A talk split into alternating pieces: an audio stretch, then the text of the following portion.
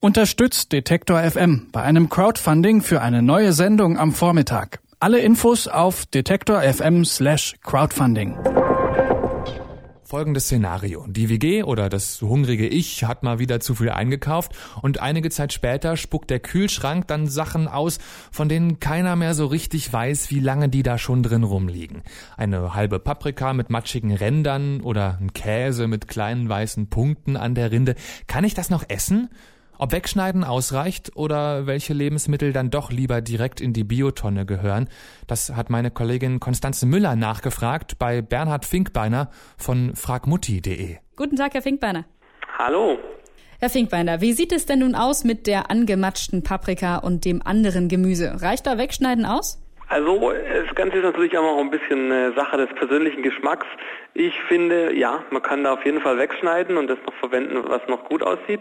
Was natürlich immer geht, ist wegschneiden und dann es eben zum Kochen verwenden, weil wenn es jetzt für sich die, die Paprika irgendwo in, eine, in einen Eintopf oder in einen Gulasch oder sowas wandert, da kann dann eigentlich nichts Schlimmes mehr passieren. Anders ist es ja bei Milchprodukten. Was mache ich denn mit dem offenen Joghurt oder der angebrochenen Milchpackung? Also klar, bei Milchprodukten ist immer ein bisschen Vorsicht geboten. Das hält sich natürlich nicht so lange. Also ein offener Joghurt, der hält sich vielleicht noch ein, zwei Tage oder so, dann soll der auf jeden Fall spätestens gegessen sein. Falls irgendwie möglich, sollte man so einen Joghurt verschließen. Milchtüten lassen sich ja heute äh, oft verschließen, das heißt, da ist es weniger ein Problem. Da kann man so eine Milchtüte auch einige Tage angebrochen im Kühlschrank lassen und äh, schmeckt dann immer noch gut. Das Tolle bei Milchprodukten ist, dass man es halt sofort riecht, wenn das Produkt schlecht geworden ist. Kräftiger, beherzter Schnupperer in den Joghurt oder in die, in die Milchtüte sagt einem eigentlich sofort, ob, ob man es noch genießen kann oder nicht. Und falls es nicht mehr gut riecht, dann auch nicht mehr verzehren, weil dann, klar, kann man halt auch schon auch Bauchschmerzen haben oder bekommen oder, oder hinterher auf dem Klo sitzen. Äh, Stichwort Mindesthaltbarkeitsdatum. Es gibt da dieses Glas saurer Gurken im Regal. Schon dreimal mit umgezogen, das Haltbarkeitsdatum ist längst überschritten, aber angebrochen ist das Glas nicht. Essen oder entsorgen?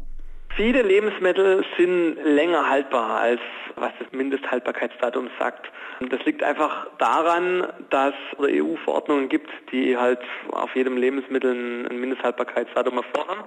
Aber bei sachgemäßer Lagerung sind viele Lebensmittel eben weit darüber hinaus haltbar. Beispiele wäre zum Beispiel Sprudel oder so. Solange die Flasche nicht geöffnet ist oder die Wasserflasche, ist es im Endeffekt unbegrenzt haltbar. Und solange es nicht beschädigt ist, also solange keine Keime eindringen können.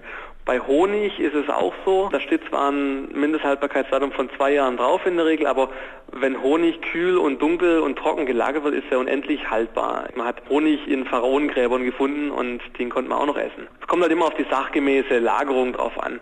Und klar, wenn Lebensmittel konserviert sind, sage ich jetzt mal, also gerade wie jetzt zum Beispiel die sauren Gurken in, in Essig oder andere Lebensmittel, die zum Beispiel in Öl eingelegt sind, die sind ja sozusagen schon konserviert und eingelegt und die halten in der Regel auch länger als das Mindesthaltbarkeitsdatum. Meine Empfehlung ist, ähm, wenn der Geruch und äh, so, sag ich mal, Bisstest, also Geschmack und Konsistenz irgendwie noch in Ordnung ist, dann spricht da oftmals nichts dagegen, die Gurken noch zu genießen, die jetzt schon dreimal mit umgezogen sind. Bei verderblichen Lebensmitteln, wie jetzt als Wurst oder Käse, Fisch und so weiter, da zählt es, da gilt es natürlich nicht. Da sollte man natürlich dann schon ein bisschen aufpassen. Wie sieht das denn bei trockenen Sachen aus, also Kaffee oder Nudeln zum Beispiel? Gute Frage. Bei Nudeln würde ich jetzt auch sagen, dass da nicht viel äh, schiefgehen kann. Ähm, bei Kaffee ist es vielleicht so, dass dann irgendwann mal der Geschmack vielleicht auch leidet. Aber ja, je, je trockener, sage ich mal, desto desto unkomplizierter ist es auch, was das Mindesthaltbarkeitsdatum angeht. Wenn ich dann auf Reisen gehen sollte, ist vieles eigentlich zu schade zum Wegwerfen. Oft bleibt dann noch einiges im Kühlschrank zurück, was eben am Ende dann doch nur verschimmeln würde. Wie kann ich das verhindern?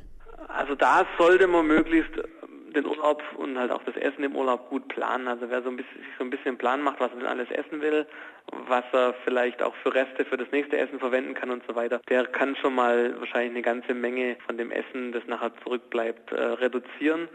sollte man natürlich alles vorher machen. Was man auch machen kann, ist äh, Foodsharing. Da muss man sich allerdings auch vorher sozusagen darum kümmern, dass jemand nachher das Essen abnimmt, wenn man dann wieder abreist. Obst und Gemüse mit kleinen matschigen Stellen, grüne Punkte auf dem Käse, was noch genießbar ist und was besser in die Tonne gehört, das hat die Detektor-Mutti Bernhard Finkbeiner meiner Kollegin Konstanze Müller erklärt. Alle Beiträge, Reportagen und Interviews können Sie jederzeit nachhören im Netz auf detektor.fm.